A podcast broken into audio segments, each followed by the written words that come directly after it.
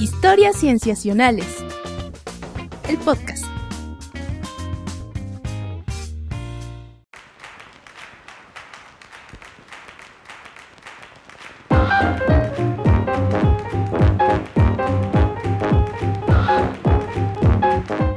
Bienvenidos a Historias Cienciacionales.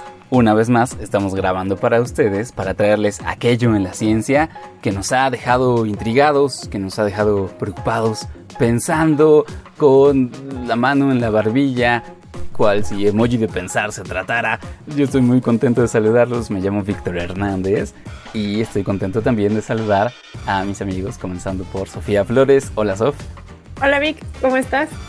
Bien, ¿y tú? Ya, corre, se está incendiando algo. es entrada triunfal, ya veo. Sí, vine, a dejarte el carro de bombero. Ay, perdón. Ya se reveló la identidad de nuestra compañía. Ah, todo bien, todo bien. Bueno, pero ahora, ahora voltearemos, voltearemos a verla. Este, mm, pero siguiendo, siguiendo la rutina que tenemos siempre, antes pues, saludaré a Patch, también a Rodrigo Pacheco, que está por acá. Hola, ¿qué tal? Escuchando sirenas por ahí. y contento de estar de nuevo un episodio más para hablar de aquella ciencia que me sorprendió o nos sorprendió durante estos días. Que nos atrajo con el llamado de sirena. Así, tal cual, Pachi. Tal vez todo esto es un plan maquiavélico para mantener cautivo, tal como en la Iliada. Sí, tal cual. Mm, pero muy bien. Mm. Oigan, chicos, eh, déjenme contarles que eh, la invitada que tenemos el día de hoy es alguien que ya ha estado con nosotros, eh, que le tenemos mucho cariño y aprecio. Ella es Elisa T. Hernández. Es divulgadora de la ciencia y editora de ciencia y nos da mucho gusto que estés con nosotros. Hola Elisa. Hola, ¿cómo están? Y con sirenas anunciando la llegada. Este, estoy bien, me da mucho gusto estar aquí, gracias por invitarme. No, definitivamente gracias a ti por estar con nosotros. Em, yo creo que va a ser un muy buen episodio. Y amigos, si les parece bien, pues vamos a darle. Mm,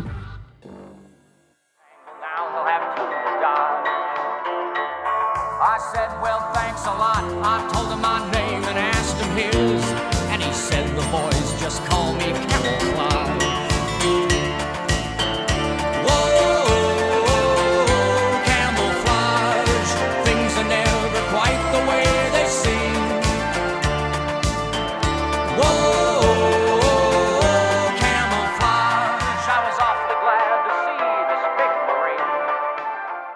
Perfecto, bueno, en esta primera sección, eh, Patch nos va a platicar algo que, que lo, tiene, lo tiene intrigado y la verdad es que cuando nos contó de lo que nos iba a hablar, también yo alcé la ceja, fue así como de, ¿what? Entonces, Patch, por favor, platícanos. Ay, mira, yo les voy a platicar de, de esas luchas por la supervivencia que han existido por millones de años entre el clásico presa y depredador. Un mm. poco como lo que hablábamos hace unos episodios con Egg del Val. En ese entonces estábamos hablando de herbívoros y plantas y sus mecanismos, pero hay una muy famosa que es entre las polillas y los murciélagos. Este ejemplo, justo entre polillas y murciélagos, realmente, bueno, al menos en, ciencias biológicas se usa como ejemplo de esta interacción frecuentemente. Y es que esta lucha tiene una peculiaridad, podríamos decir esta lucha evolutiva, ¿sí? Sofía, Víctor, Elisa. Yo desde el, el programa que tuvimos la suerte de estar acompañados por Ek, estoy sacada de onda con las metáforas que usamos para hablar de procesos evolutivos. por eso pregunto. Pues Darwin sí habló tal cual de lucha por la supervivencia, ¿no? sí, por la existencia, ajá. Pero bueno, si quieres algo muy abstracto y general, pues el proceso evolutivo, ¿no? Y yo creo que es una metáfora que sí funciona muy bien. Pero sí, deja como comezón un poco, ¿no? Porque sí es como, o sea, la imagen es buenísima y creo que por eso es que la siguen usando, porque funciona. Pero sí, ya habría que pensar qué tanto ahí humanizado lo tenemos, ¿no?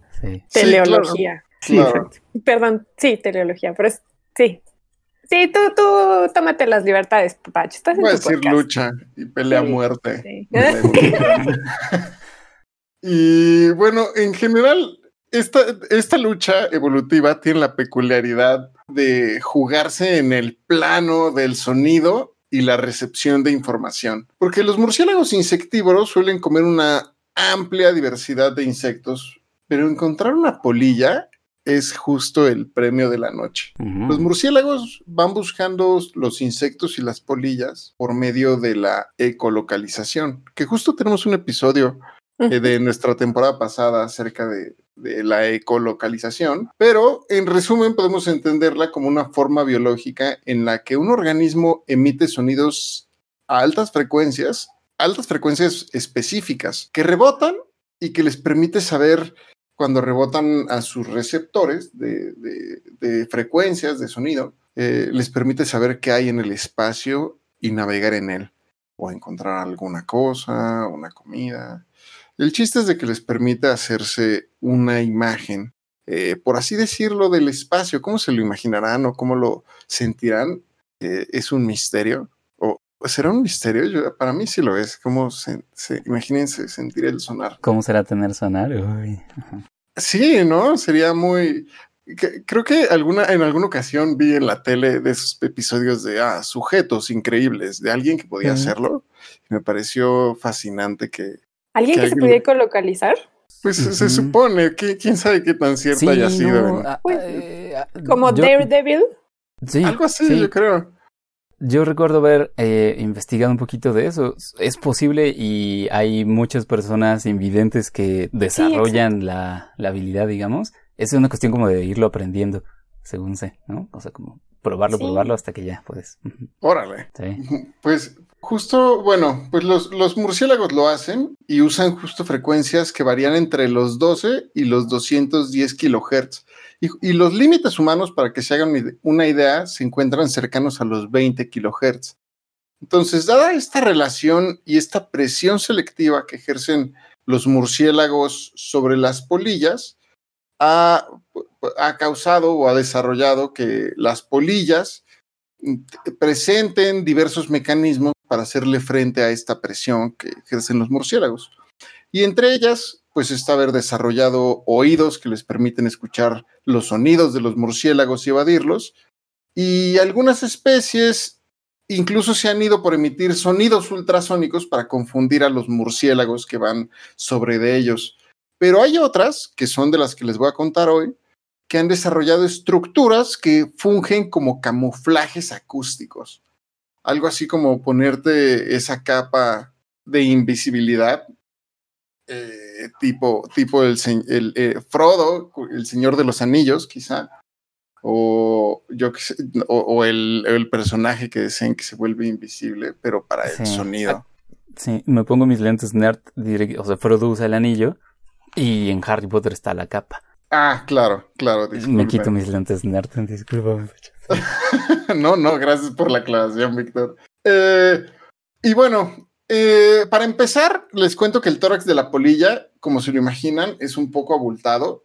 Y si no han sido espantados por una polilla en la noche, entonces googleenla y verán que eh, su cuerpo es un poco abultado y justo se ha relacionado esta forma que tiene su cuerpo con propiedades que reflejan señales acústicas. Y justo esto ha llevado a pensar que esa zona es un objetivo para los murciélagos y mucho de esta parte de sus cuerpos de las polillas está cubierto de un pelaje muy particular. Este pelaje lo tienen tanto en el tórax como en las articulaciones.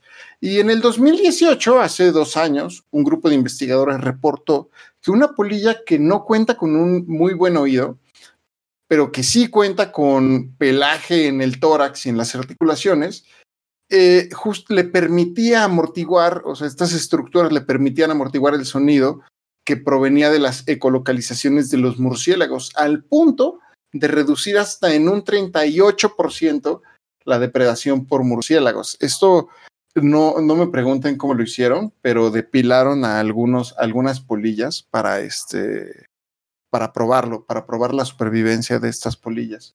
Entonces, de ahí sacaron ese dato que, que, que, que le que reducía el 38% de su depredación. Pero bueno. ¿Con cera o con rastrillo? Híjole. no, lo sé. Estoy, aquí de tontando. ¿Con qué? Con, algo que quitas camas. Yo creo, no, pero estas son, estas son, estos son filamentos que tienen.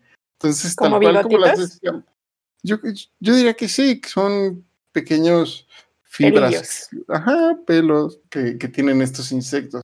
Pero bueno, estas, estas estructuras se describen, la de los, la de el pelaje que tienen las polillas, como muy delgadas y livianas. Y son ideales para inspirar tecnología que puede amortiguar el sonido, porque comentan los investigadores eh, en 2018, comentaban que tenía propiedades multidireccionales y de muy amplio espectro. Pero más tarde, este año, un equipo de la Universidad de Bristol del Reino Unido justo evaluó las capacidades ultrasónicas que solo tenían, o sea, el pelaje del tórax, y resultó que tenían una absorción ultrasónica eh, para absorber el 69% de las frecuencias entre el 20 y los 160 kilohertz. Y las colocan estas fibras a, materiales que se usan de fibra tradicionales para amortiguar el sonido, que usamos los humanos, pero estos investigadores no solo se quedaron eh, examinando el pelo que se proponía como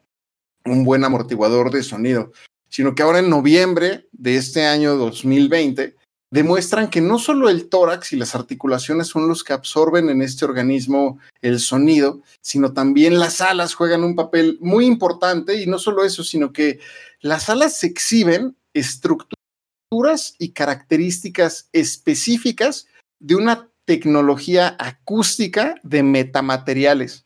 ¿Qué quiero decir con metamateriales? La definición es muy amplia, pero la generalidad se refiere a aquellos materiales que crean estructuras con propiedades físicas extraordinarias. O sea, se han reportado metamateriales ópticos en la naturaleza, uh, no sé, se podría, quizá el, el brillo de los colibríes no tiene un, no es que emitan el, el, sean muy reflejantes. La estructura y la posición que presentan su plumaje permite de esa forma reflejar tan eh, colores tan iridiscentes, por ejemplo.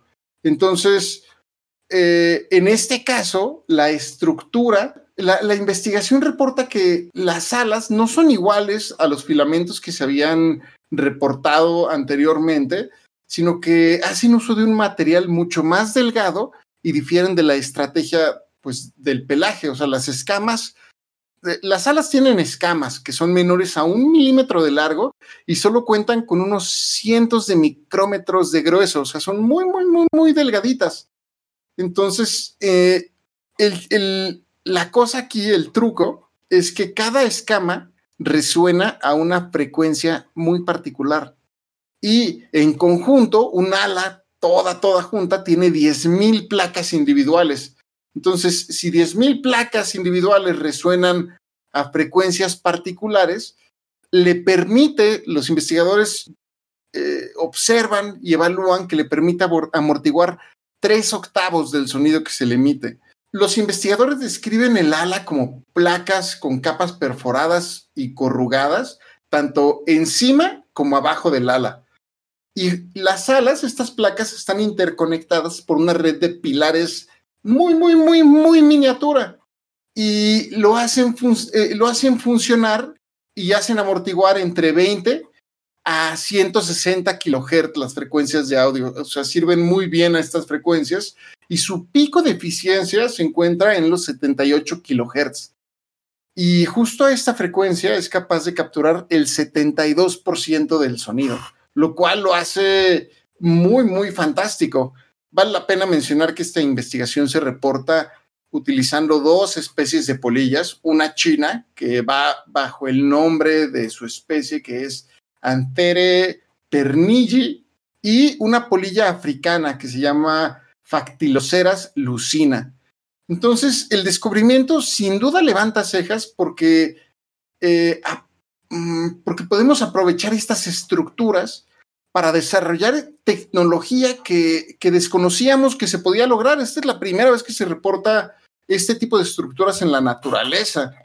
Y llegaría, o sea, esta, este tipo de tecnología llegaría a ser hasta 10 veces más eficiente que los materiales que se desarrollan ahora. O sea, para imaginar el hallazgo, uno de los autores eh, agrega esta idea que dice, imagínense muros de papel y no los paneles como los vemos ahora, o sea, tal cual hojitas de papel que podrían amortiguar el sonido por completo, lo cual me parece fascinante que a partir de estas estructuras se pueden llegar a, a, pensar cosas eh, o, ciertas estructuras que, que, que no, no damos para llegar a ellas y dice, quítate que ahí te voy. O sea, está muy impresionante, chicos. Oye, Pache, entonces supongo que lo que dicen es que aquellos organismos que tenían estas características son los que tenían más posibilidades de sobrevivir ante sus depredadores y por eso se, se, mantuvo este rasgo. Sí, claro.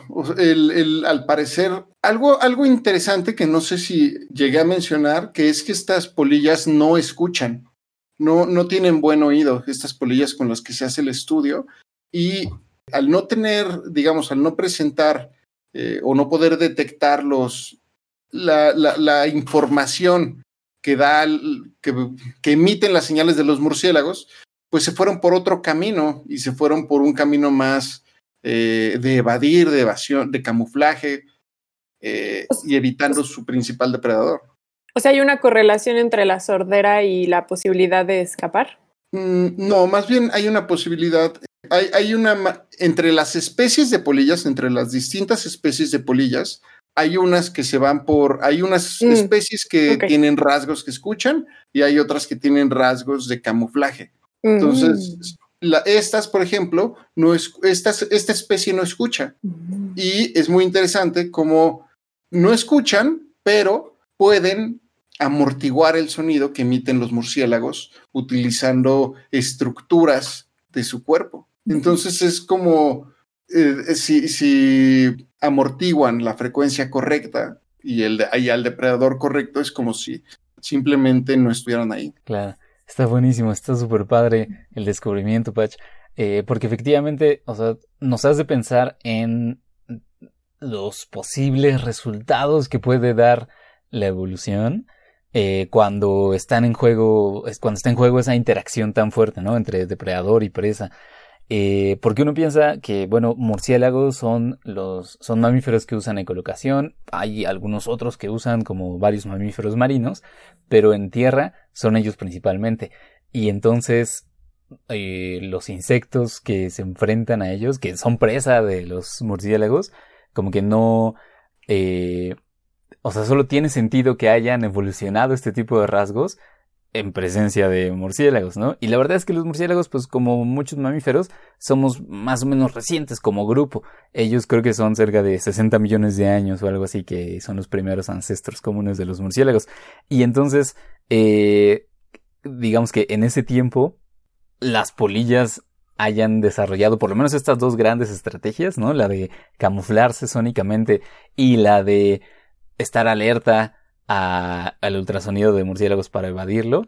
Eh, está fantástico. Y que además en el camino del camuflaje sónico hayan llegado a una estructura que nos dé esa, ese, ese rango de eficacia, o sea, ese, ¿qué nos ha dicho? 79%, una cosa así, ¿no? de, de, camuflaje, es alucinante también, o sea, eh, imaginar que todo eso simplemente es por, por, por, esa, por esa interacción, ¿no? De depredador-presa. Sí, sin duda. Aparte, vi que estuviste muy cercano, porque de acuerdo a las investigaciones, eh, y a los artículos, esta interacción tiene cerca de 50 millones de años. Entonces, creo que estuviste muy cercano, Víctor. Bueno, bueno, bueno. es que. Qué impresión, ¿eh? Es una cosa bien padre. Es que justo tiene sentido, ¿no? O sea, si suponemos que no había Cálmate, tiene sentido. No, no, no, lo voy a decir por la siguiente cosa. se, se acomodan los lentes. Sí, sí así me es, es lógico que suponiendo que haya o no polillas antes de que haya murciélagos, que eso, eso sí no sé, pero sospecho que sí había ya algo parecido. Esas polillas no vivían bajo la presión de, de un depredador tan fuerte como, como los murciélagos. Entonces, este, hasta entonces es que surge esa, llamémoslo así, como esa necesidad, o sea, si, si no hay algún rasgo que pueda variar y que se pueda ir preservando a lo largo de las generaciones, no tendríamos polillas ya, ¿no? Y los murciélagos estarían asolando otro tipo de insectos. Pero algo tenían que les permitió y ahora, ¿qué es lo que tienen? Tienen, pues podemos decirlo, ¿no? Casi que biotecnología súper avanzada en sus salas. Yo, quería preguntar algo, a ver, biólogos, porque yo no soy biólogo. Mm. Estaba yo pensando en que, bueno, los murciélagos tienen muchas presas o muchos tipos de presa, ¿no? Y particularmente, bueno, estas dos polillas que estudiaron tienen estas características de tener este pelaje peculiar que hace que no las encuentren. Em, a mí estaba yo pensando en el número de individuos, ¿no? O sea, pensaba en mosquitos, que son así muchísimos individuos por generación. Entonces, parte de, que se preserve la especie es de que pues, son muchos, ¿no? Entonces, aunque se coman muchos, sobreviven otros tantos. Y seguro las polillas son más grandes, entonces yo no sé, estoy pensando que tienen que ser más sofisticadas, porque si son menos em, cantidad de individuos por generación, a lo mejor es más importante no verse, ¿no? Porque son además más grandes, no sé, también estaba pensando en qué tanto el número de individuos por, por especie importa. Porque, pues, no sé, los mosquitos no han desarrollado, que yo sepa, eh, pelitos para no ser descubiertos, ¿no? Mm. No sé, la dejo ahí porque no sé mucho de biología. Yo creo que te refieres a las estrategias K y R en donde unos organismos se van la reproducción muy rápida y, o sea, vive rápido y muere rápido, o sea, muere rápido y otros se van por, eh, por vivir tiempos más prolongados y se permiten eh, invertir mucho más energía en ese tipo de estructuras, por ejemplo. Ahora, no sé si sea el caso en este tipo de organismos, sobre todo porque las polillas viven poco tiempo viven pocos días, incluso algunas se mueren, o sea, porque son polillas y buscan reproducirse, viven algunos días y se mueren en este estadio. Entonces, no, no sé exactamente si sea el caso, pero lo, que tú comentabas se habla de, de, ese tipo de estrategias. Sí, bueno, no sé, yo pregunto, porque me surgió esa, esa duda.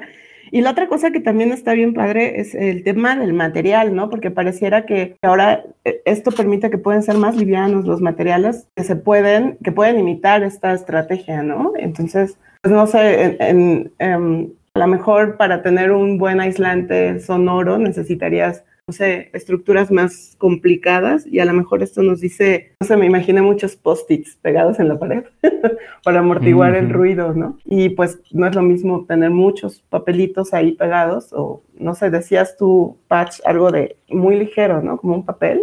Sí, bueno, la estructura justo se describe como la, algunas imágenes en el artículo, en esta investigación, que por cierto, no dije, se publicó en PNAS, y la lidera Neil Thomas. Y el, lo que ponen en sus imágenes justo se ve como una placa de post-its de diversos tamaños y otros más delgados, etcétera. Pero tiene sentido, lo comento. La imagen que te hiciste es muy cercana a lo que yo vi en las imágenes. Mm.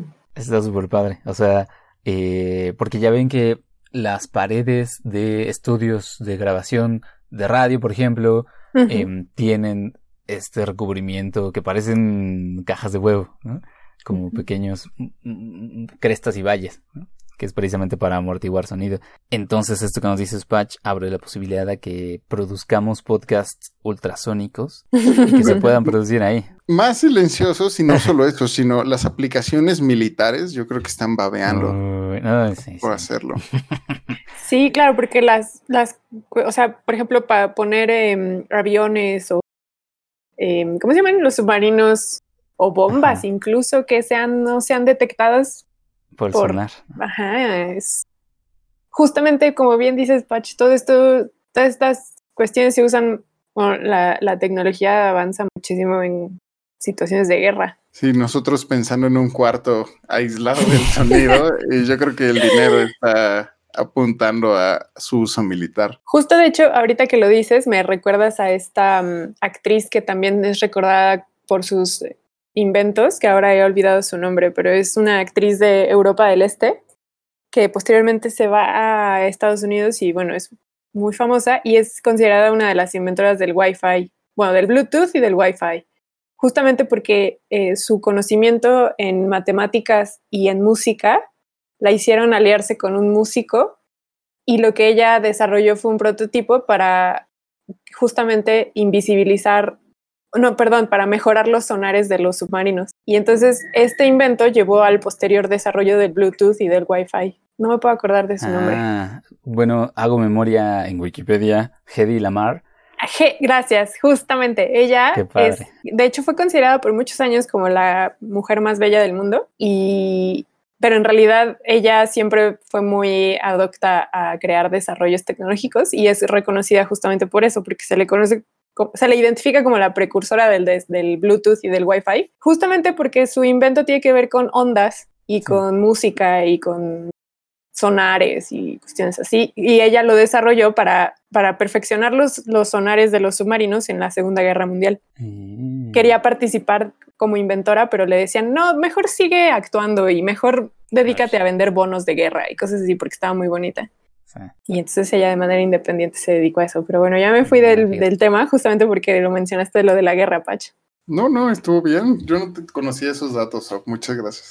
No, hombre. Pero sí, Tienes toda la razón. Luego estas cosas son más apoyadas por este tipo de... O bueno, pensemos también en positivo. Pensemos que probablemente nos va a ayudar también a mejorar cuestiones de Wi-Fi y de Bluetooth y de telecomunicaciones en general. Sí, sin duda. Y tener unas casas más silenciosas, seguramente. Sí, para ciudades, etcétera. Lo, cual es un, es un ejemplo más de, de la biomímesis, ¿no? Como de imitar lo que la naturaleza ya ha hecho para nuestra ingeniería. Sí, claro, y lo significativo aquí es que en realidad es la primera vez que ocurre este tipo de, este descubrimiento de metamaterial en sonido, entonces, muy interesante. Muy interesante, muy emocionante. Muchas gracias, Patch, por traernos este dato, este descubrimiento. Ay, con gusto. Muy bien, bueno, pues pasemos entonces, les propongo a nuestra segunda sección. Días para todos, el video del día de hoy se llama ¿Quiénes son tus mentores? Es muy interesante porque nunca lo pensamos y nunca nos ponemos a reflexionar quiénes son aquellas personas que nos empalancan y nos ayudan a lograr nuestros objetivos en la vida. Muy bien, esta segunda sección eh, la vamos a platicar entre Sof y yo. Pues se trata de un estudio que estuvo sonando mucho en, en, redes, particularmente como ese subsector de redes en la que están eh, como que la comunidad científica, ¿no? Eh, pero, pero es un estudio que llamó mucho la atención. Em, por, sobre todo por la interpretación que hacen los autores de los datos que tienen y porque toca un tema que, bueno, hemos venido platicando y cubriendo desde distintos ángulos, que es el de equidad de género, ¿no? De representatividad de género en la ciencia. Sof, ¿quieres comenzar tú? Sí, este estudio, eh, en este formato hemos decidido, Vicky y yo, hablar de él, justamente porque em, causó mucho revuelo en las redes, como bien mencionas. Eh, este artículo del que les vamos a hablar fue publicado recientemente en la revista Nature Communications y por tanto es de acceso libre. Y está publicado por tres autores que pertenecen a universidades o están afiliados a instituciones que están en Abu Dhabi, que son los Emiratos Árabes.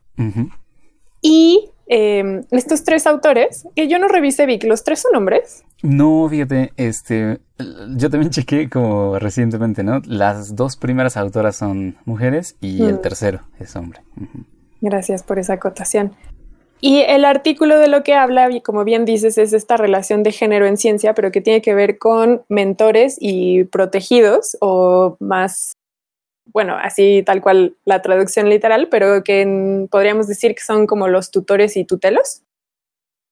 Sí, yo creo que sí, tutorantes. No sabía cómo decirlo, ¿no? como supervisores y supervisados. Ah, dale un poco así. ¿Pupilas, tal vez?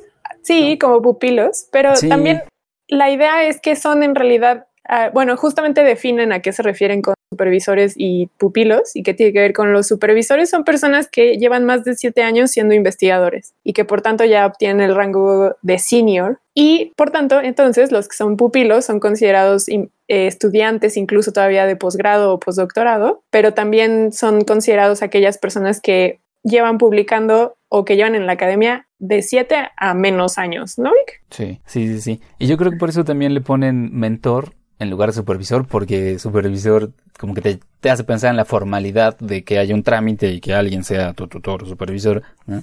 Y en cambio mentor suena como a que sigue dándote consejos y ayuda, a pesar de que no haya mm. trámite formal de por medio, ¿no? Eso que mencionas es muy relevante porque justamente es algo que ellos como autores buscan demarcarse, desmarcarse de otros estudios. Eh, ellos mencionan otros trabajos en los que se han revisado la relación entre eh, persona que está, que como bien dice Vic, es mentora y persona que recibe estos consejos. Y ellos entonces lo que dicen es, nosotros no estamos buscando esta relación directa entre alguien que te haya dirigido tu trabajo de investigación, sino posiblemente alguien a quien tú acudes para pedirle consejos o para pedir pues asesoría y que em, también eh, no necesariamente, bueno, ellos buscan solamente estas relaciones en Estados Unidos, entonces sí necesariamente tienen que estar en el mismo país.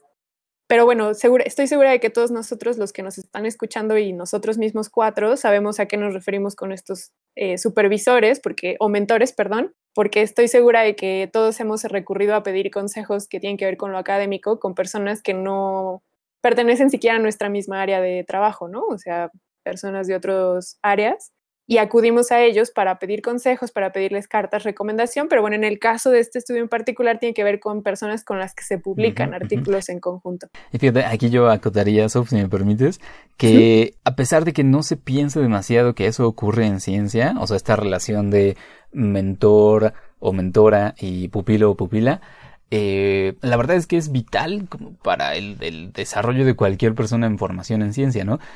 Igual que ocurre en muchos otros campos, por ejemplo, en el arte, ¿no? O este, tal vez en, en, en, negocios y empresas. Eh, a pesar de que uno, bueno, sale, se titula y pues se supone que uno tiene que hacer la, la, vida solo, la verdad es que siempre hay alguna figura que con más experiencia te ayuda y tú estás constantemente recorriendo a ella, ¿no? Eh, y entonces como, como en ciencia tenemos esta formalidad de que quienes son los supervisores de tesis o, o algo muy, muy específico, eh, se suele pensar que la, la, figura de mentor, o sea, la figura del mentorado, ¿no? Como una relación entre dos personas, eh, no, pensamos que no está muy presente, pero la verdad es que sí, porque eh, como que la comunidad científica trabaja un poco así, un poco de manera vertical, ¿no? Lo cual es extraño, pero, pero ahí está, digamos, esa relación. Sí, y también abundando a lo que acabas de mencionar, también se dedican a, realizar este análisis que no es tampoco tan directo en términos de soy tu tutor como, como dicen las actas, porque también lo que ellos dicen es que actualmente o de un tiempo para acá el trabajo científico ya no es tan directo supervisor-estudiante, sino que ahora al haber ya una diversificación o haber más personas dentro de la academia, ya hay esta posibilidad de que muchos investigadores se hacen cargo de muchos científicos junior. Y por tanto entonces ya hay más como posibilidad de que haya más relaciones entre personas con experiencia y personas sin experiencia y que por tanto no nada más haya una relación uno a uno, sino que se crean redes de colaboración. Y por eso también ellos hablan de, de mentores y no tanto de de tutores. Entonces, es, es muy importante esta acotación. Gracias por hacerla, Vic. Sí, no, de que a ti, a ti. pues básicamente analizaron, bueno, tomaron como puntos de partida. Ellos mencionan que toman cinco puntos de partida justamente para desmarcarse de otros estudios. El primero es ese, el de que analizan la mentoría, ellos dicen en el amplio sentido, esto tiene que ver con tantos colaboradores eh, se puedan y partiendo de esta relación entre personas con experiencia y personas sin experiencia. El segundo tiene que ver con el impacto de las colaboraciones y no tanto como lo que uno cree que está teniendo en la academia. O sea, si yo me considero exitosa, pues eso es la percepción que tú tienes. Pero ellos eventualmente sí lo que hacen es analizar el impacto que están teniendo sus publicaciones, el número de citas, por ejemplo. También lo que ellos dicen es que analizaron miles de disciplinas, disciplinas científicas, y bueno, eso sí es algo que hay que reconocer. Estudian biología, química, ciencias de la computación, economía, ingeniería, geología, ciencias de materiales, que en donde entra muy bien el, el artículo que nos trajo Patch, medicina, física y fisiología. Y el cuarto es que hacen ellos dicen que hacen una, una, construcción cuidadosa de comparaciones entre millones de eh, relación mentoría protegido. Y esto es porque analizaron 3 millones de pares de mentores y protegidos. Y en realidad eh, analizaron en realidad 215 millones de científicos y 222 millones de papers. Y eso los lleva entonces eventualmente a obtener 3 millones de relación, mentoría y pares. Y finalmente, el último punto que ellos plantean como uno de los elementos de este marco conceptual que plantean es que también analizan la relación entre eh, mentorías y cómo esto eh, permite ya sea empujar a los científicos jóvenes o, cómo también ayuda a los mismos mentores a propelar su propia carrera científica. Y esos son como los cinco puntos que demarcan en este marco conceptual. Me imagino que tomo de aquí, ¿verdad, Sof? Sí. Sí, por favor. Sí, claro. Eh, una, una cosa interesante que ellos hacen es precisamente, bueno, con la cantidad de datos tan grande que tienen, em, hacen luego una refinación, digamos, de esta relación de mentorazgo en el que eligen, al, bueno, envían muchísimos correos a esos, eh, a, las personas involucradas para obtener una muestra aleatoria de un cuestionario en el que efectivamente corroboran que existe esta relación de mentorazgo, ¿no? O sea, como de qué tanto ha ayudado, si da muchos consejos, este, no sé, como que invita a participar en proyectos, etcétera. Y entonces verifican que, muchas de estas relaciones en efecto se pueden calificar como de mentorazgo, ¿no? En el sentido más estricto de la palabra. Y luego eh, dividen un par de, eh, digamos que hacen una categorización de la, digamos que del, del impacto que tienen los mentores eh, al momento de relacionarse con sus pupilos o pupilas. Y una categoría es la de mentores que son, eh, digamos que muy... Es que no sé cómo traducirlo porque ellos dicen The Big Shot Experience, ¿no? The Big Shot, algo así como qué tan exitoso es en el momento de hacer esta colaboración. Yo lo, yo lo, lo traduciría de manera muy laxa como qué tan vaca sagrada es tu mentor, ¿no? Ajá. Exacto. Era lo que te iba a decir, es la vaca sagrada. Eh, y, eso lo, comparan un poco contra qué tan conectado está ese mentor en su relación con otros científicos, ¿no? O sea, que puede que no sea una vaca sagrada, pero como tiene una red muy sólida de contactos, entonces pues parecería que también es ventajoso para un pupilo tener un mentor, ¿no? O sea, puede que sea ventajoso para un pupilo tener a una vaca sagrada de mentor o tal vez sea mejor eh, tener a alguien muy conectado, ¿no? Que lo pueda también mover y, poner en contacto con otras personas. Sí, justo este es un punto súper importante porque mientras yo leía ese punto pensaba, por ejemplo, en personas que son premios Nobel, probablemente ya eh, que están en, una etapa avanzada de su carrera y entonces no tienen esta, em, pues probablemente eh, yo creo que hacen esta distinción porque creo que, como bien dicen desde el principio, de un tiempo para acá se ha apoyado a esta idea de que ahí es mejor la colaboración. Y entonces creo que esta distinción también ayuda un poco a dividir en cuestiones temporales a los mentores, probablemente los más viejos, que incluso puedan ya haber sido reconocidos con premios, probablemente no tienen tantas colaboraciones, pero son súper sagradas, ¿no? O sea, si estás cobijado por un premio Nobel, se dice que vas a tener mucha suerte en, tu carrera científica, a diferencia de probablemente alguien que sí le ha apostado, como bien dices Vic, a crear una red muy fuerte, pero probablemente no ha tenido ningún reconocimiento o no es considerado esa vaca sagrada, pero es un nodo que te conecta con otros laboratorios, que permite el intercambio de resultados, etcétera, etcétera. Exacto, exacto. Y entonces aquí es donde van haciendo esa categorización, digamos, ¿no? Porque lo que terminan midiendo es qué tan bien le va a los mentorados, a los pupilos y pupilas, eh, después de abandonar esa relación de mentorazgo, ¿no? Es decir, ya una vez que son independientes y hacen su propia vida como en, la academia, em, lo que quieren ver es si tuvo un efecto positivo el hecho de haber sido mentoradas o mentorados por, eh, por cada una de estas categorías de, de, mentores. Y ahí es más o menos donde va surgiendo la cuestión interesante, porque la manera en la que tienen de, pues, evaluar de alguna manera qué tan exitosos son una vez que se independizan los pupilos, es igual evaluar un poco su, las citas de su trabajo, ¿no? O la productividad, que, es, la manera más numérica quizá de evaluar a los científicos hoy en día, pero bueno, es casi casi que la convencional, ¿no? La aceptada. Sí, a mí me pareció un poco, no sé a ti qué te pareció, Vic, que comparaban peras con manzanas, porque una cosa es el número de publicaciones que tienes y otra cosa es el nivel de impacto que tienes o las citas que tienes contra el número de colaboraciones que puedas llegar a obtener o la cantidad de dinero que recibas para financiamiento. O sea, creo que hay otras, otras mediciones que te hablan de lo exitoso que estás siendo como científico, más que el número de publicaciones o el impacto que tienes. Y em, justamente eh, eh,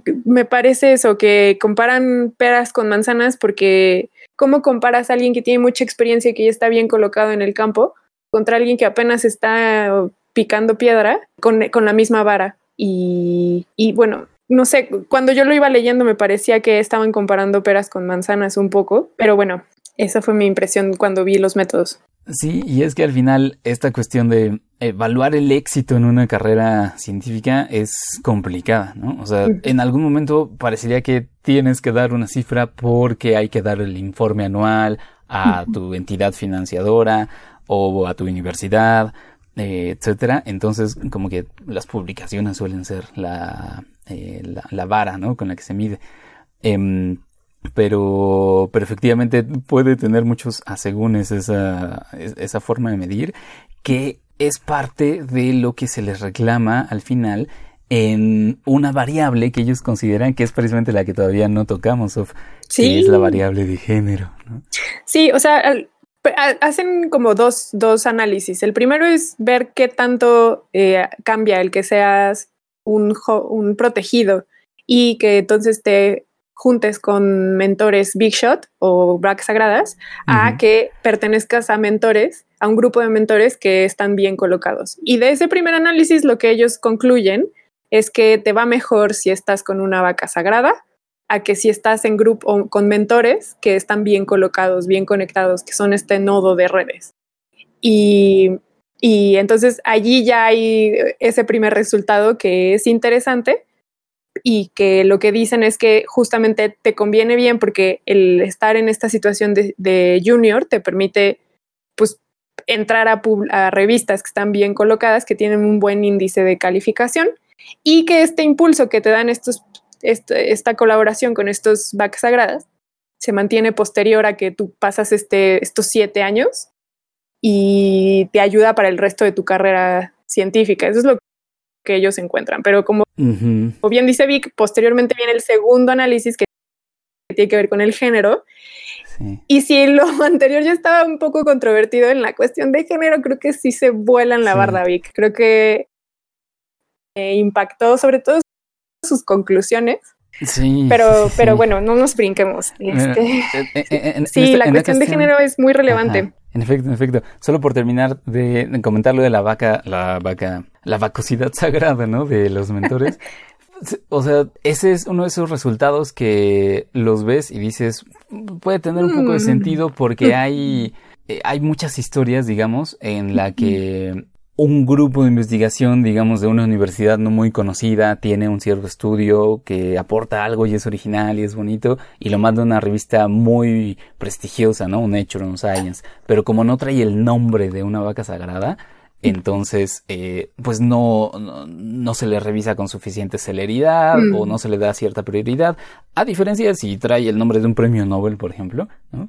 y que sea un estudio muy similar, entonces como que se salta varias cosas y bueno, pasa por el proceso igual de revisión por pares y todo, pero mm, parece dar, parece que tiene, como que lleva más prioridad y casi seguro que es considerado, ¿no? Para su publicación en una publicación importante. Entonces uno piensa, bueno, claro, si un, un científico joven está en esa lista de autores que van junto con el premio Nobel, una vez que ese autor joven empiece a publicar él solo o ella sola, eh, se le va a asociar con el premio Nobel en algún punto, ¿no? O sea, los editores de las revistas van a decir, ah, es fulanita tal, claro, la que trabajaba con tal quien era premio Nobel. Ah, pues está muy bien, sabemos de su trabajo, etcétera. Entonces, a pesar de que se supone que en ciencia no se hace ninguna apelación a la autoridad, ¿no? A que la palabra de alguien pesa más sobre la de otra por el simple hecho de ser eh, más prestigioso o lo que sea, a veces sí pesa. ¿no?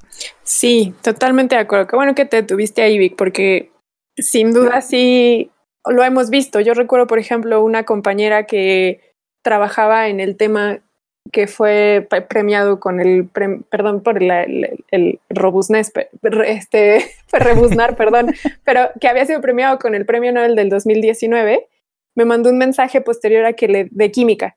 Posteriormente de que hicieron el anuncio, me mandó un mensaje diciendo, nos han premiado a todos los que pertenecemos a esta área de la química, significa que va a haber más financiamiento a esta área de la química. Y sí, efectivamente, cuando se da un premio Nobel, no nada más se premian a los que pertenecen a ese laboratorio, ¿no? Se, se voltea a ver a esa área de investigación. Y eso viene por una vaca sagrada, por una persona que es la que destaca.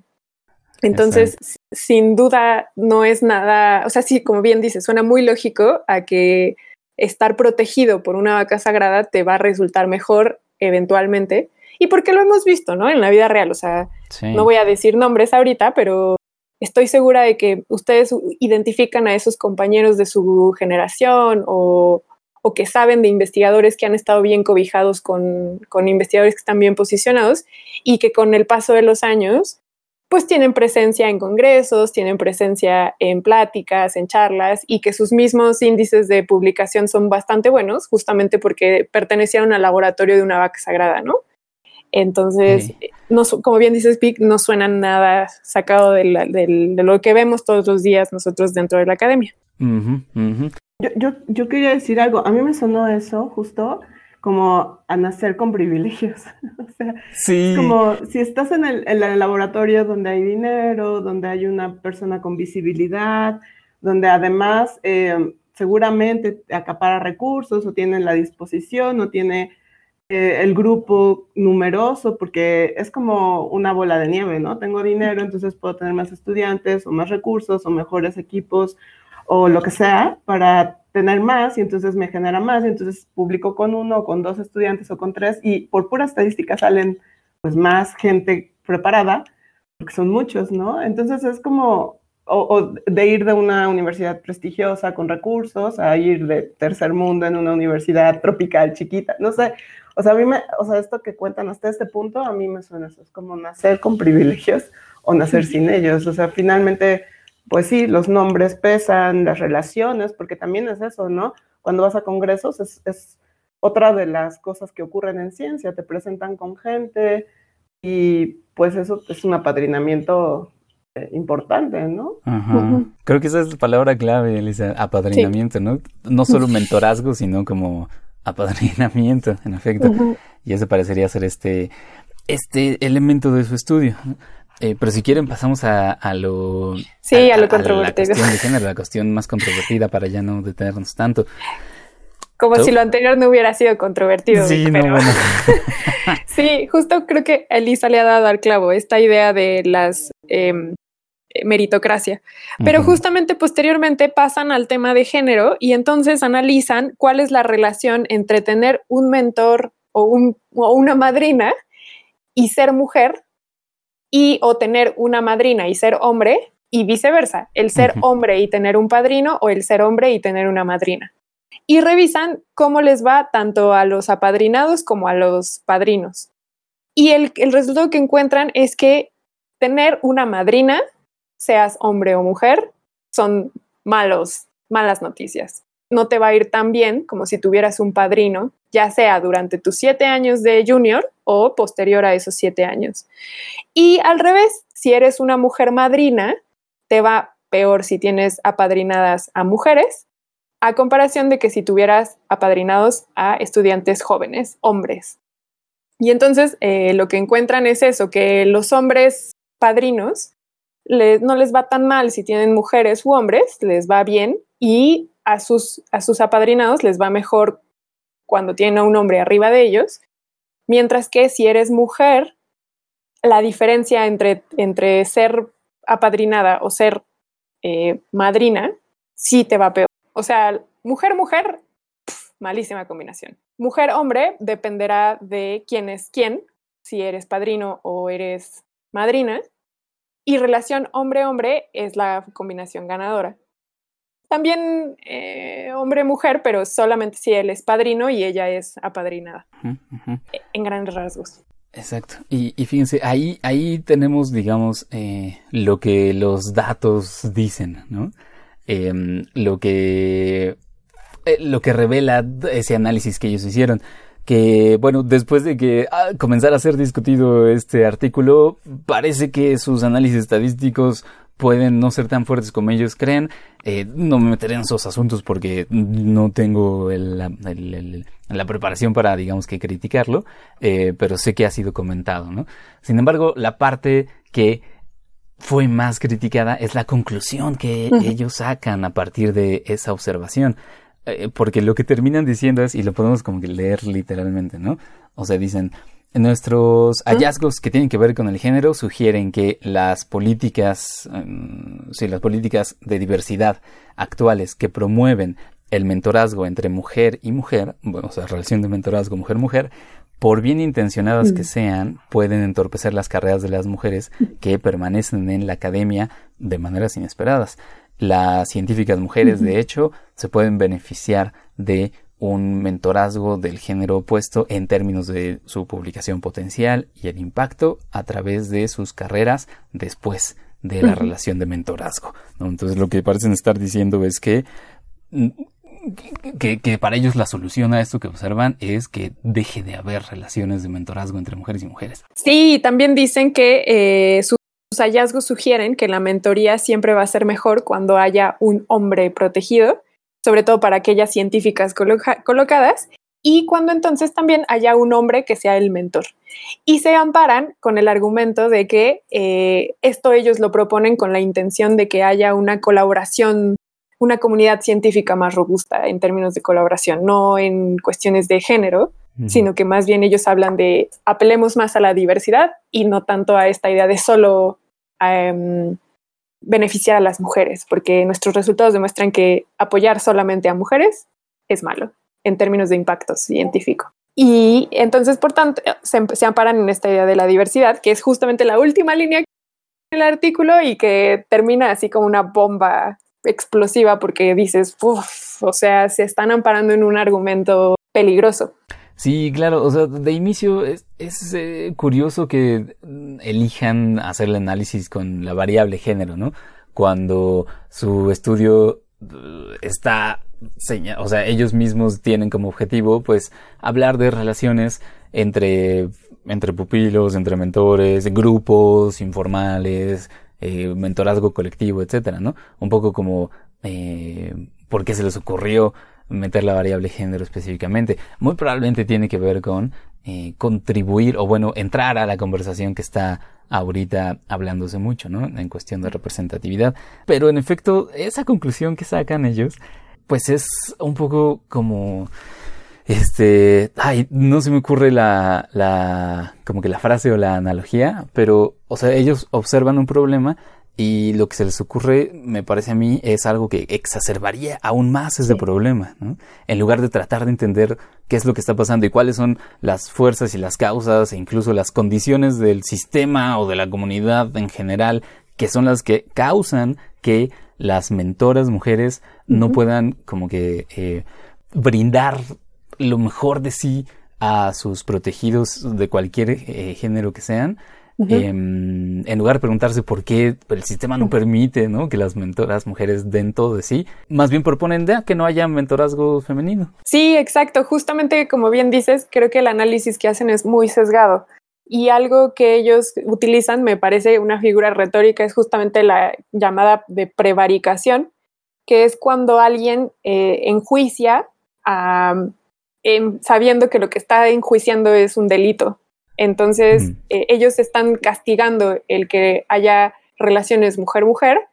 Sin embargo, no, como bien dices, Vic, no están contextualizando la situación. O sea, probablemente no es, no es erróneo su resultado, probablemente su resultado sí es evidencia de lo que estamos viviendo en la realidad, pero es una realidad sesgada. O sea, sí, probablemente una relación mujer-mujer es peor que una hombre-mujer, pero porque probablemente se les da menos financiamiento a las mujeres cuando son mentoras, porque probablemente al ver, como bien dijiste, si van, publican en una revista de alto impacto y ver que la primera autora es una mujer, probablemente la mandan a otra por estas cuestiones de cuidados que hacen sobre todo las mujeres, pues a veces también se quedan rezagadas en su carrera y entonces en vez de publicar, lo hemos visto con la pandemia, en vez de publicar un cierto número de papers, pues tienen que reducir sus publicaciones porque también se dividen con otras atenciones en su familia o lo que sea. Y entonces más bien lo que están, sí, probablemente describiendo la realidad, pero como bien dices, no, no, no la contrastan con lo que viven las mujeres dentro de la ciencia.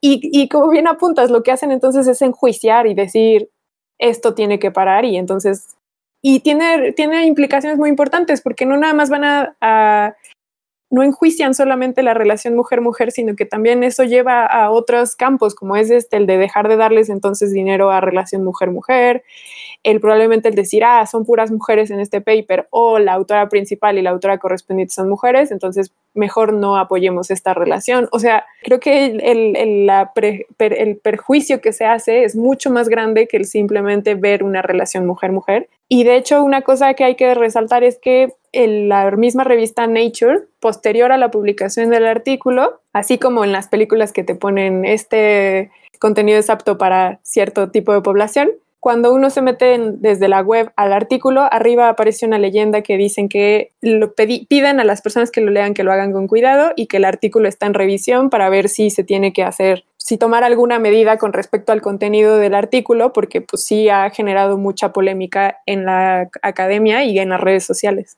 A mí me sorprende cómo llegaron a estas conclusiones que ustedes comentan, eh, teniendo un panel tan diverso, ¿por qué se fueron a esa explicación?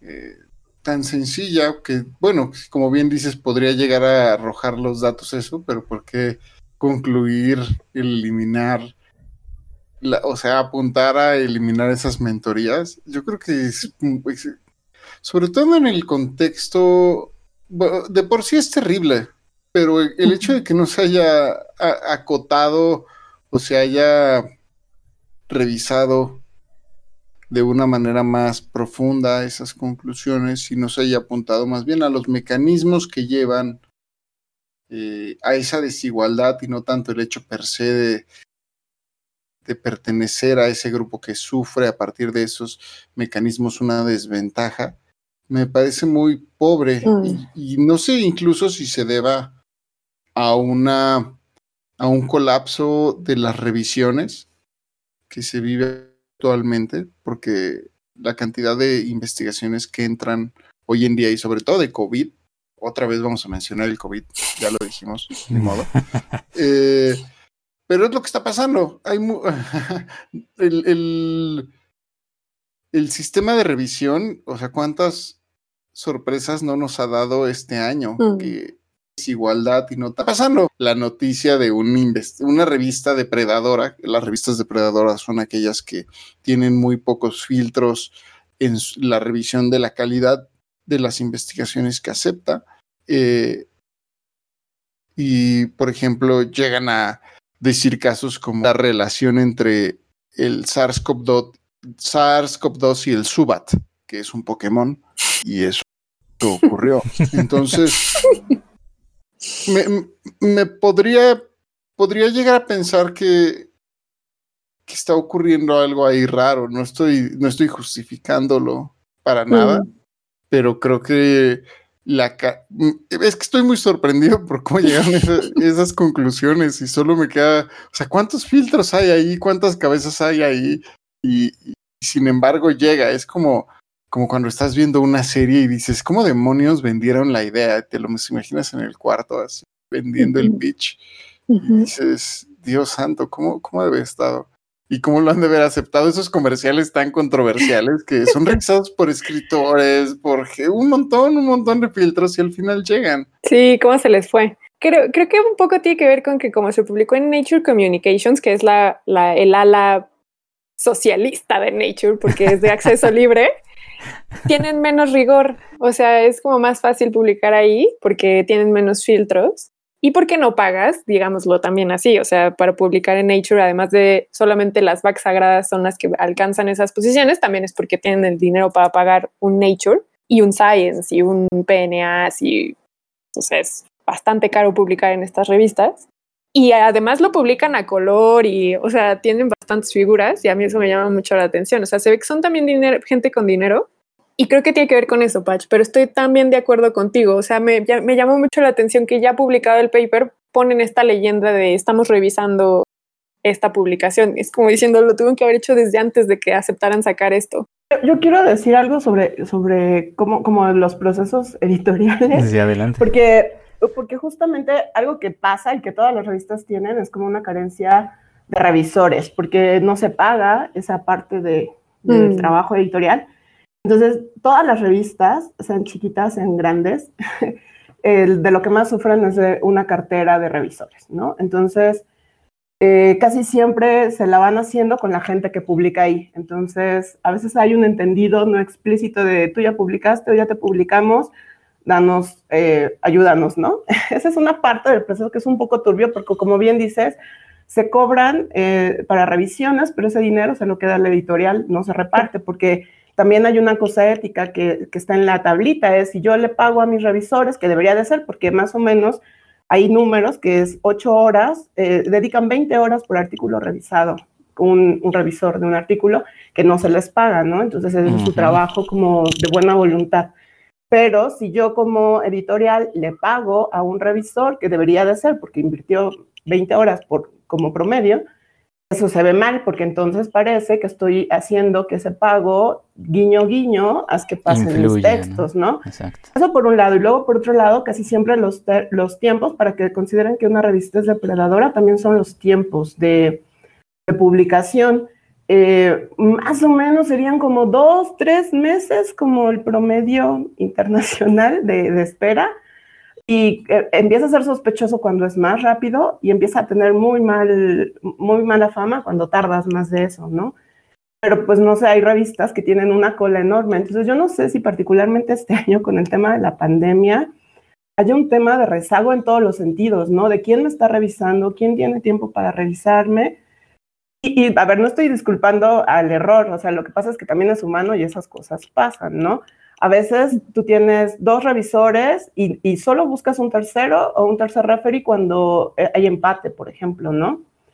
A veces, si son temas tan específicos, es muy difícil eh, como, como determinar eh, quién va a ser tu revisor, porque luego, no sé, estoy pensando en temas como matemáticas donde a veces, no sé, cuatro personas saben solamente de un tema, entonces sabes que si no fuiste evaluador, fuiste el evaluado, ¿no? O al revés. Mm. Entonces, eh, bueno, no sé en este caso, ¿no? A mí me da la impresión de que, de lo que, o sea, por lo que contaron, ¿verdad? Lo que creo que falla es como la conclusión, porque, pues, tengo dudas sobre el método, pero como decía Patch, está padre todo lo que sacan de información, la onda es el sesgo de la conclusión ¿qué onda?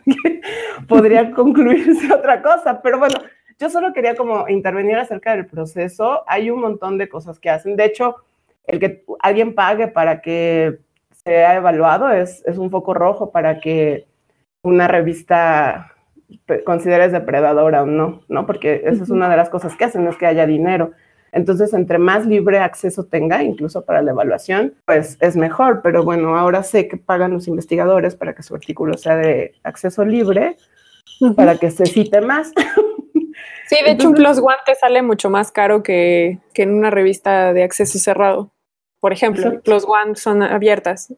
Los que publican en Plus One es porque neta están comprometidos a que haya acceso libre a las publicaciones porque les sale más caro.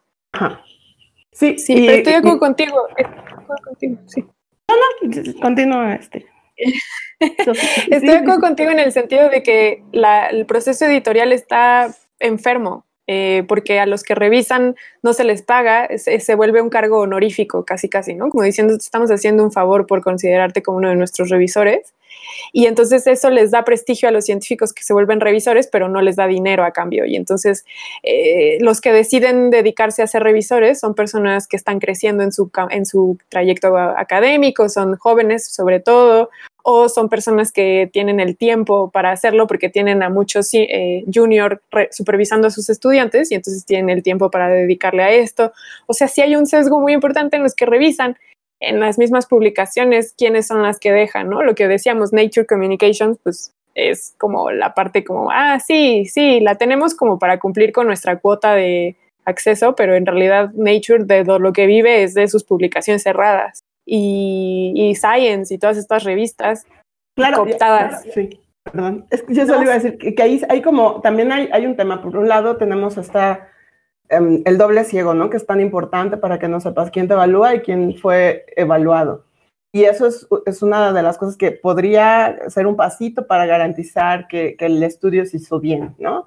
Pero por otro lado, eh, cuando tú hiciste de revisor, no se te puede mencionar como revisor porque es a doble ciego, ¿no? O tendría que ser después.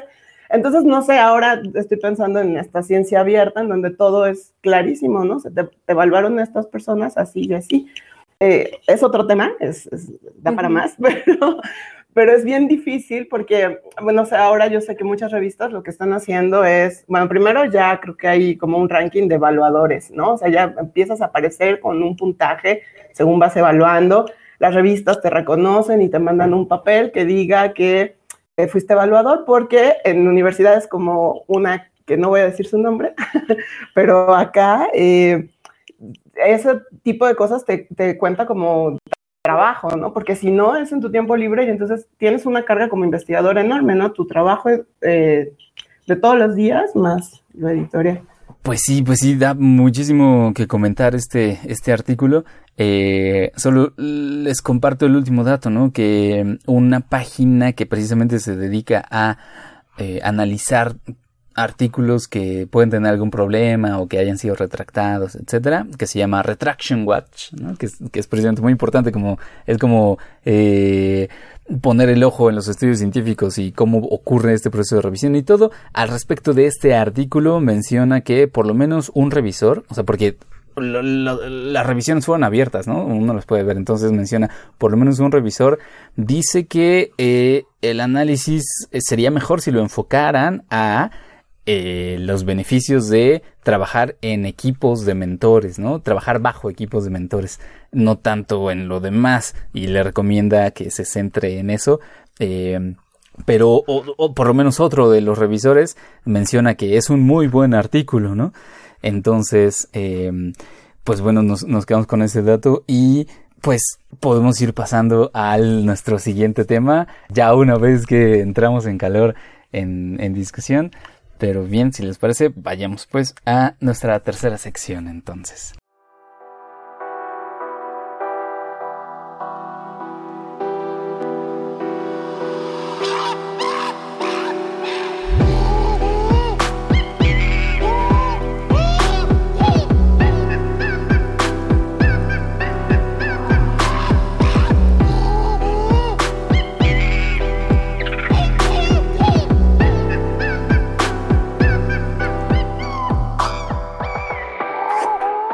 Fantástico en esta tercera sección eh, será Elisa quien nos platicará al respecto de un hallazgo que em, pues nos puede apretujar un poquito el corazón, pero que de todos modos es importante conocer, ¿no? Eh, ¿Qué es lo que nos traes, Elisa? Sí, pues a, ver, al puro estilo Sofía, les voy a hacer preguntas antes de entrar a la nota. A ver, aprendí de oyéndola. A ver, muchachos, una enfermedad, me parece adivinanza más bien, ¿no? Que dio un salto eh, sonótico y que se transmite por aerosol nasal y tal vez piel y que el mecanismo de contagio pues todavía no queda muy claro. ¿En qué pensarían? Mm, pues en esta, en la que conocemos también desde enero de este año, ¿no? Ajá. en la innombrable justamente. Pues no. No. que pues, ¿qué creen? Que no. Eh, no, pues resulta que encontraron em, lepra en chimpancés. Uy. Sí, e, este, este estudio está bien interesante porque lleva muchos años que, llevan seguimiento a estas colonias de, chimpancés Eh, bueno, la primera cosa eh, que les quiero contar es que estudiar mamíferos, que ustedes seguramente lo saben, eh, pues no es nada fácil en estado silvestre, ¿no? Porque pues se mueven, son bastante furtivos, ¿no? Sí. Y pues, ¿qué hacen los biólogos? Pues hay un montón de cosas que pueden hacer, como buscar huellas, como en este caso son chimpancés, entonces los pueden ver un poco de lejos colgados en, en los árboles. Eh, también ven heces, eh, ven restos cuando encuentran un animal que murió o que fue atacado como presa por otro y quedan restos. Entonces, bueno, esas son las cosas que pueden hacer los, los biólogos para estudiar mamíferos y también poner cámaras trampa. Entonces, resulta que en dos parques nacionales en África, dos parques nacionales que están bastante lejos, uno está en Guinea-Bissau y otro está en Costa de Marfil. Eh, bueno, llevan monitoreados estas colonias de chimpancés eh, durante muchos años. Por ejemplo, uno lleva 40 años siendo monitoreado, el de, el de Costa de Marfil, que se llama Parque Nacional Tai.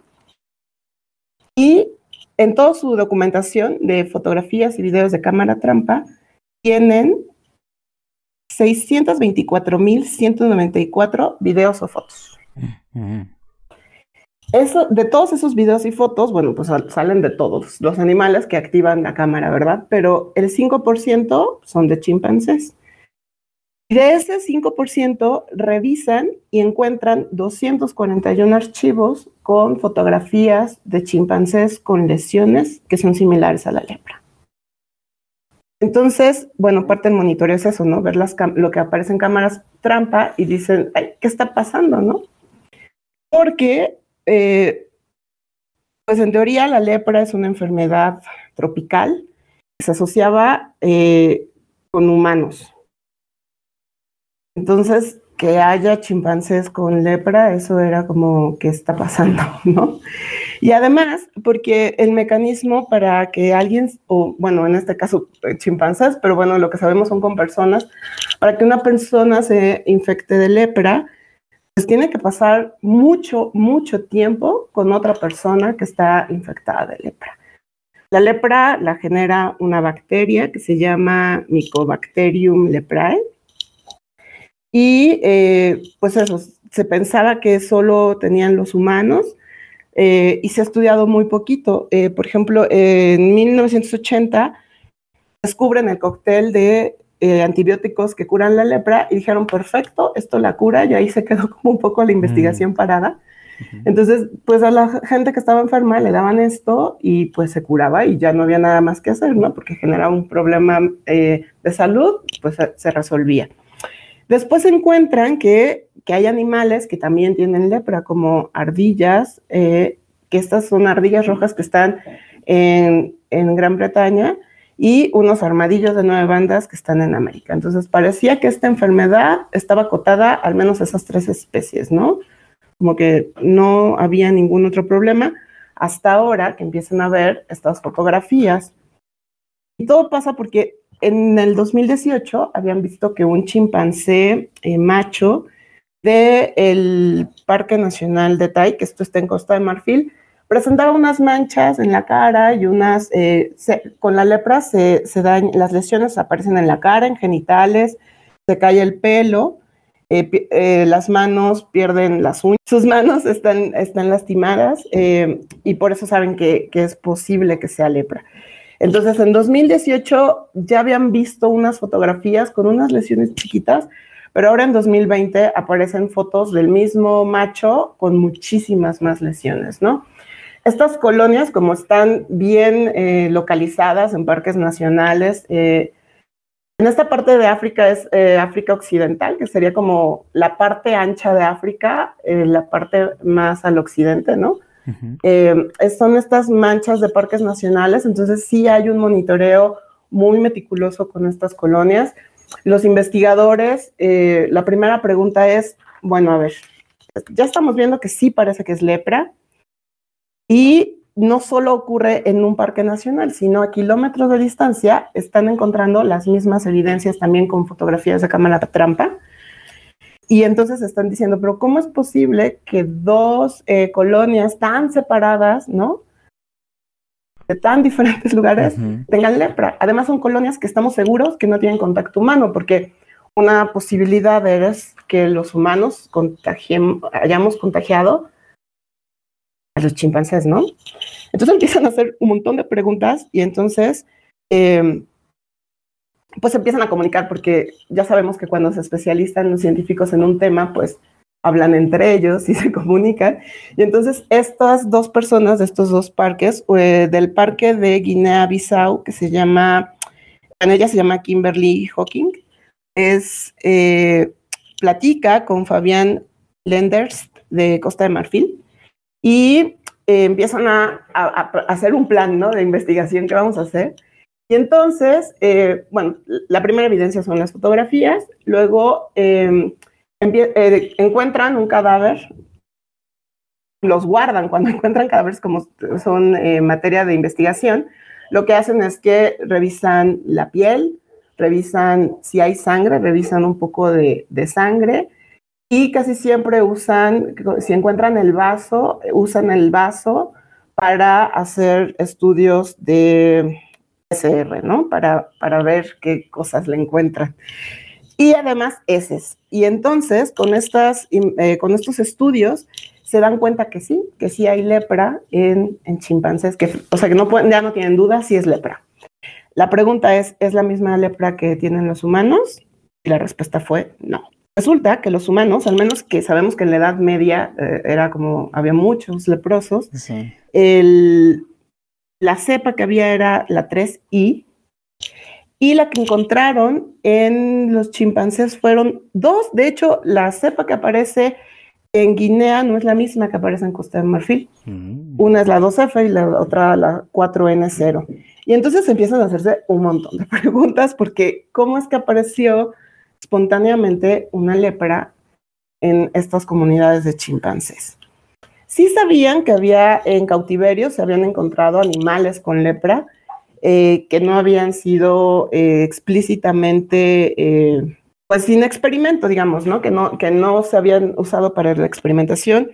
Y sí había chimpancés con lepra, unos macacos, o sea, sí había primates enfermos de lepra, sí se han encontrado, pero siempre en cautiverio.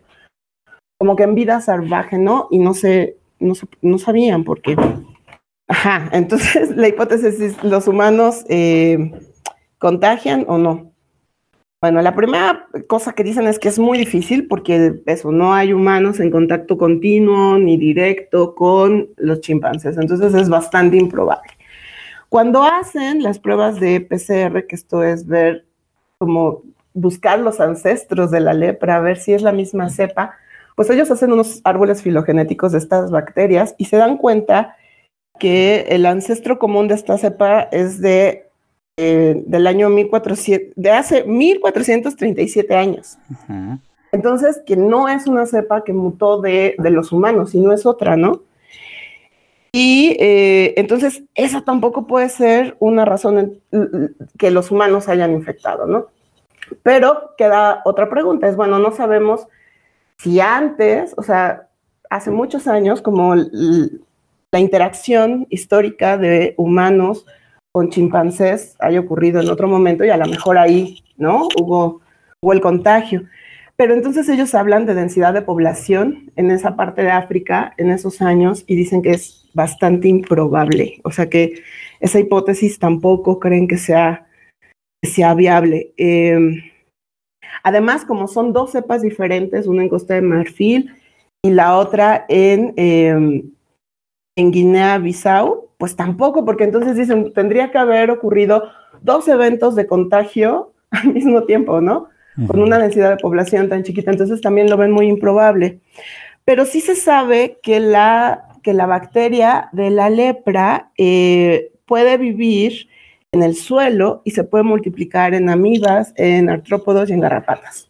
Entonces, si ustedes ven el mapa de, África, estas dos eh, manchas de, de, bosque donde están los chimpancés pues no son exactamente costeras, pero sí, bueno, son tropicales y hay mucho afluente de agua. Entonces, una de las preguntas que se hacen los investigadores es que tal vez por el agua es un medio de infección. Ah. Ahora mismo no tienen respuesta, no saben. También pensaron en algún otro animal que, generara eh, el contagio, porque los chimpancés cazan y comen mamíferos más pequeños. Entonces se pensó que tal vez un tapir, porque el tapir también puede tener lepra, o en ratones, que en algún modo el ratón se infectó, y que a lo mejor estos mamíferos más pequeñitos que eh, probablemente viajan por, pues no hay fronteras, ¿no? Para ellos, eh, pudieron ser los medios para el contagio de los chimpancés, pero el asunto es que en este instante no saben por qué las dos hembras adultas y los dos machos adultos en estas comunidades de chimpancés están contagiados.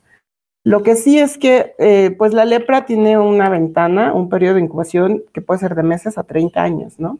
En humanos el promedio es de 5 años, entonces tampoco es fácil para ellos eh, como rastrear desde dónde se pudieron haber infectado, ¿no?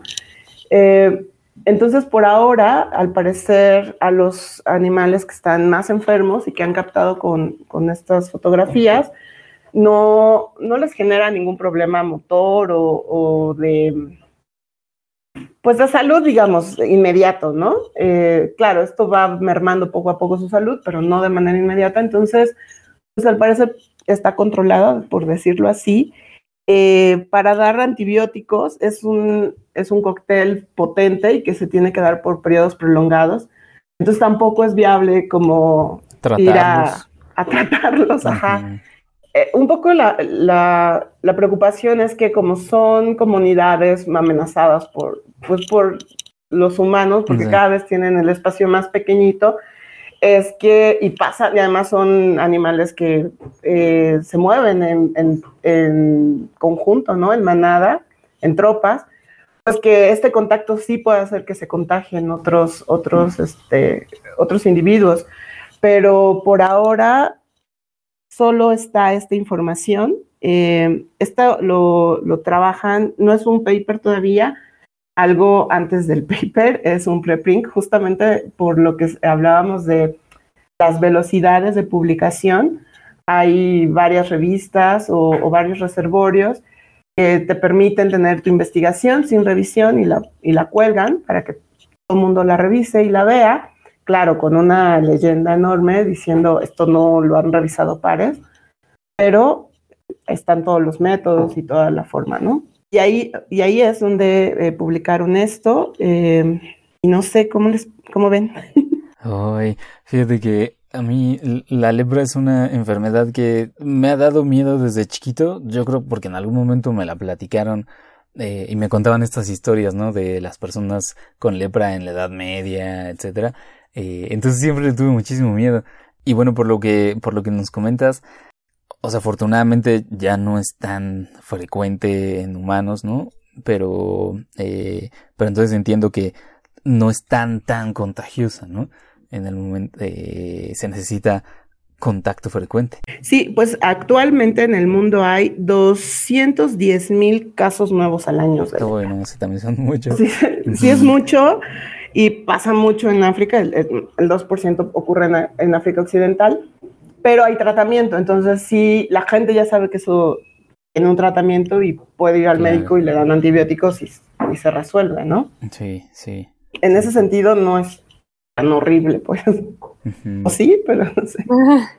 Yo creo que en el marco de lo que hemos vivido esta pandemia de esto que una infección brinca de una especie a otra y que afecta en este caso a humanos, también ver que puede llegar a suceder al revés es muy relevante porque nos creemos a veces víctimas de la naturaleza, pero no llegamos a ver el cuadro completo y pensar que a veces sí podemos llegar a contagiar, que en este caso no lo es, pero llegar a contagiar otras especies porque nosotros hemos invadido o terminado con espacios, es muy importante contextualizarlo también en esa parte, ¿no?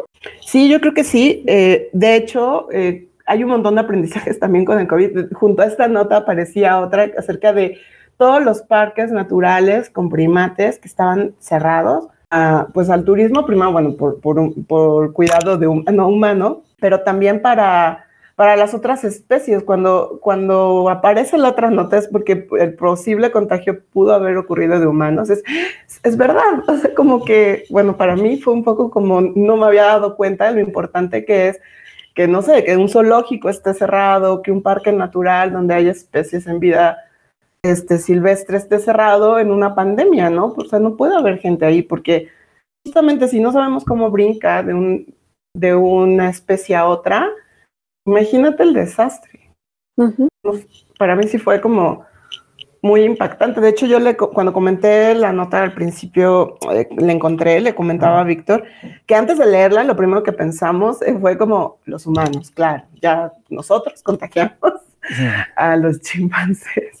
Pero bueno, al parecer no, o no se sabe todavía, ¿no? Claro, pero fíjate, no, no nos declararía inocentes del todo tan rápido porque, eh, por ejemplo, el hecho de que se reduzcan las poblaciones de, de chimpancés por la presión a la que están sometidos debido a la, deforestación, debido a la caza, etcétera, que son factores humanos, eh, pues se sabe que esa reducción de población puede hacerlos más propensos a enfermedades, que, es precisamente como el, temor de todos los conservacionistas, ¿no? Que una población eh, se, se, se, se reduzca tanto Em, que genéticamente no sea suficientemente diversa como para que pueda hacerle frente a, muy distintas enfermedades.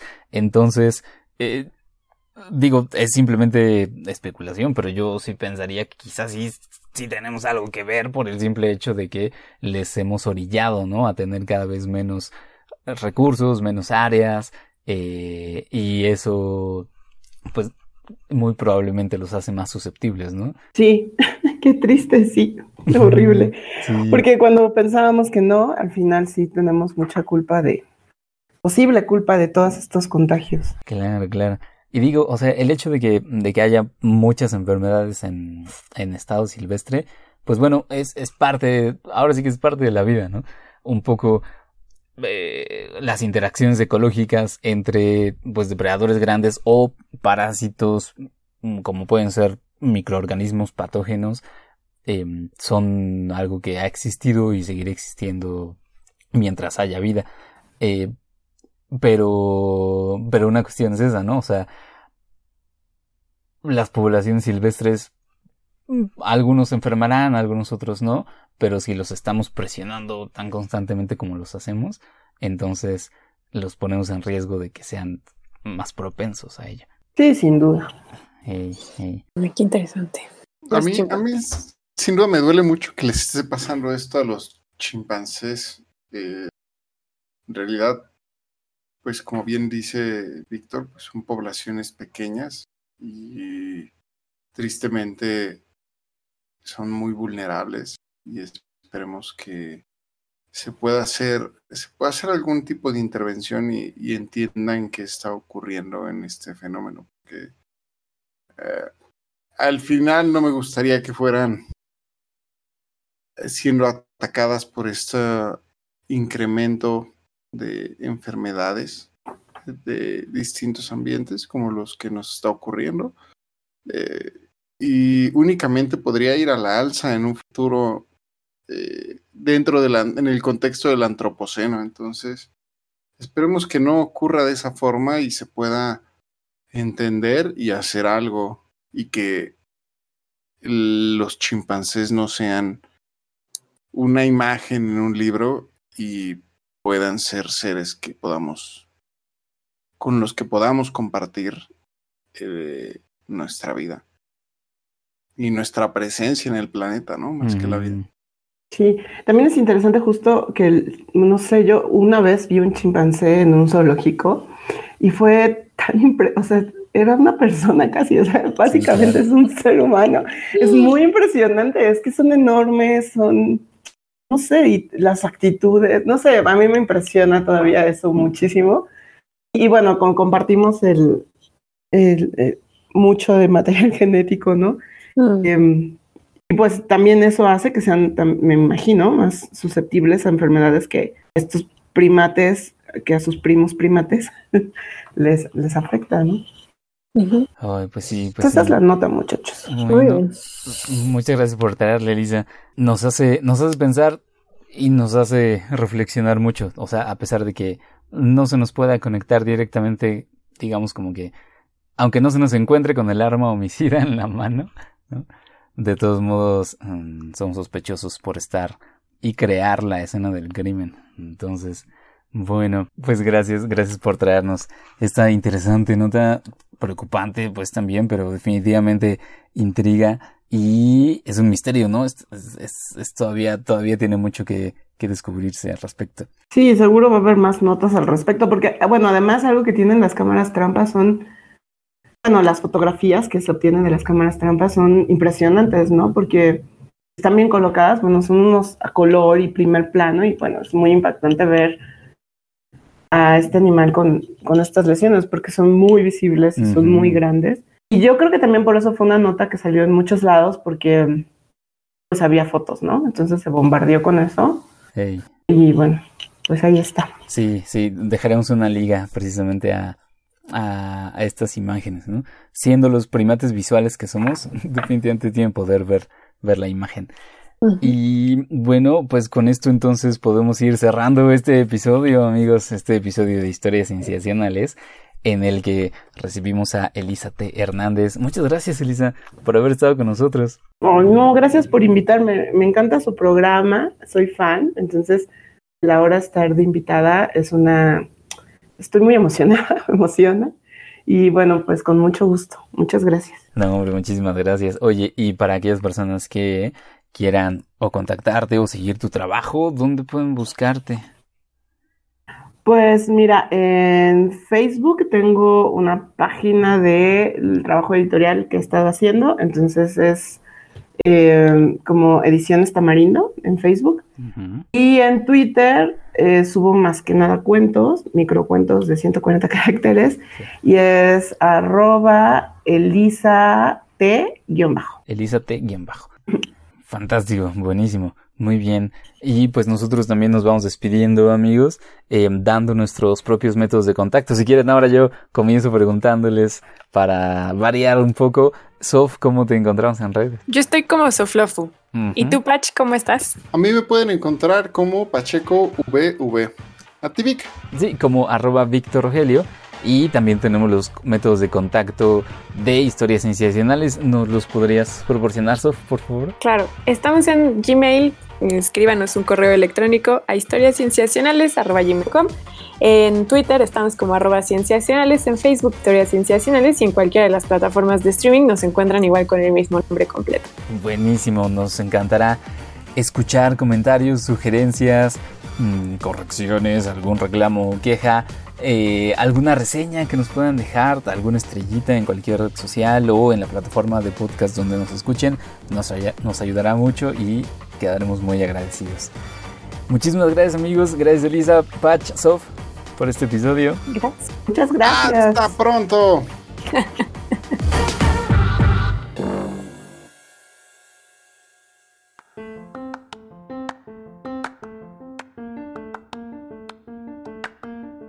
Como cada episodio, estamos contando con la presencia de Elisa, ha quedado hasta el final para compartirnos esta parte un poco más cercana a ella. Y por eso le agradecemos mucho a Elisa. Gracias, Elisa. Hola, sí, es un gusto. Gracias por quedarte con nosotros hasta acá para responder a las preguntas que te vamos a hacer. Bueno, pues voy a comenzar entonces con la primera, que dice así. De tu trabajo, Elisa, de tu área de trabajo, ¿Cuál es el aspecto que más disfrutas? Lo que más disfruto es contar historias a las personas. Mm. Me encanta contar cosas. Entonces creo que esa es la parte. Tu actividad de microcuentos en Twitter. Sí, me encanta. Creo que además a todos nos gusta que nos cuenten historias, ¿no? Que nos cuenten el sueño, que nos cuenten el chisme, ¿no? Entonces cuando, cuando puedo mezclar el chisme científico, me encanta. Ah, bueno, y qué mejor lugar que en un lugar llamado Historias Cienciacionales. Exactamente, ustedes cuentan perfectas historias, me encanta. Muchas gracias. También de tu área de trabajo, Elisa, ¿de qué cosa estás segura que es verdad, pero todavía no hay suficiente evidencia para confirmarlo? No, yo creo que nada más no se quiere ver, pero pienso que el conocimiento científico es sumamente importante para el bienestar de las personas. Em, no sé, ahorita que estamos pasando este año tan difícil, creo que es, ha sido clave el tener conocimiento eh, científico de primera mano. Y em, sí, eso, pienso que eh, el conocimiento científico es esa cosa que estoy segura que nos va a librar de muchas batallas.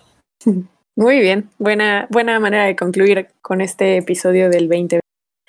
También de tu área de trabajo, ¿cuál crees que será el próximo gran hallazgo o el gran trabajo, la gran producción que se va a generar, Elisa? Pues lo voy a decir un poco como de burla, pero que la gente sabe cosas, porque justamente en este trabajo de informar el conocimiento científico o comunicarlo a otras personas que no tienen una formación científica, eh, cuando nos demos cuenta y haya una conversación de saberes, creo que eh, eso va a ser una cosa muy importante. Cuando tengamos la humildad para escuchar a los otros que no son científicos, que por supuesto que se hace, pero cuando esto se vuelva global, grande, las cosas van a cambiar porque vamos a empezar a comunicar diferente la ciencia. Buenísima respuesta, también muy interesante en el contexto que hemos vivido este año. Si tuvieras un acceso ilimitado a recursos, entendiendo recursos en amplio sentido de la palabra, ¿qué proyecto de trabajo harías? Yo creo que, pues sí, hacer divulgación de ciencia para, por ejemplo, en otras eh, lenguas, como en México tenemos tantas lenguas indígenas y no tienen acceso a esta comunicación, o para para sordos, porque me enteré justo a un congreso que ya no fui, que yo iba a llevar un trabajo. Les quiero contar esto así súper breve, pero resulta que cuando tú naces sordo, para eh, tener una alfabetización en ciencia, por ejemplo, primero aprendes español y luego aprendes ciencia. Entonces es como si nosotros tuviéramos que aprender primero alemán y luego matemáticas y luego ciencia, ¿no? Entonces es muy interesante que que se hiciera divulgación de ciencia en la lengua materna de los sordos, que sería la lengua de señas, por ejemplo, ¿no? O eh, lenguas indígenas. Entonces, si yo tuviera dinero, financiaría eso, pero así, mucho. Qué padre. Sin duda es una labor muy eh, loable y qué bueno que te nos unes un poco y que nos unimos a ti también, nos cobijamos. Y para terminar, Elisa, si viajaras a una isla desierta, ¿qué música, qué libro y qué objeto te llevarías? Ay, me encantan. Híjole. que iba a salir los super nerd, porque a lo mejor pues, eh, es el lugar indicado. sí. Mira, de música me gusta mucho el son jarocho, mucho, porque pues soy de Veracruz y tengo muchos años tocando. Pero también cuando leo y así, también escucho música clásica. Son como mis dos moods más importantes del día. Entonces, tal vez o de son jarocho o música clásica. Y libro, tal vez una enciclopedia, ¿se vale? Me encanta leer cosas así como, no sé, porque son como pequeños chismes, ¿no? Y en orden alfabético. Qué buena onda quien los acomoda. Entonces, tal vez, tal vez una enciclopedia. Y de objeto, tal vez una libreta y un lápiz, o un cuadernito y un lápiz, algo así, hojas, no sé. ¿Pero para escribir o para dibujar? No, dibujar, no, dibujar no, escribir. no, escribir, no, yo dibujar, no, se me da, pero escribir sí. Ah, muy bien. Listas, amo escribir listas. ah, perfecto, entonces te voy a tener cerca de mí para que me ordenes todos los... Ah, no, no sabes, me encanta escribir listas. Luego escribo, o sea, si es una cosa de pendientes, escribo el pendiente que ya hice para después tacharlo. Eh, da mucha gratificación poder tachar pendientes, ¿no? me encanta. Buenísimo. Pues muchísimas gracias, Elisa, por ayudarnos a hacerte un poquito más de cerca y quedarte hasta el final con nosotros. Es un gusto. Muchas gracias. Y gracias a todos los que también nos, nos acompañaron hasta acá acompañaron a Elisa y a nosotros. Gracias por quedarse y les mandamos muchos abrazos. Adiós. Esto fue Historias Cienciacionales, el podcast.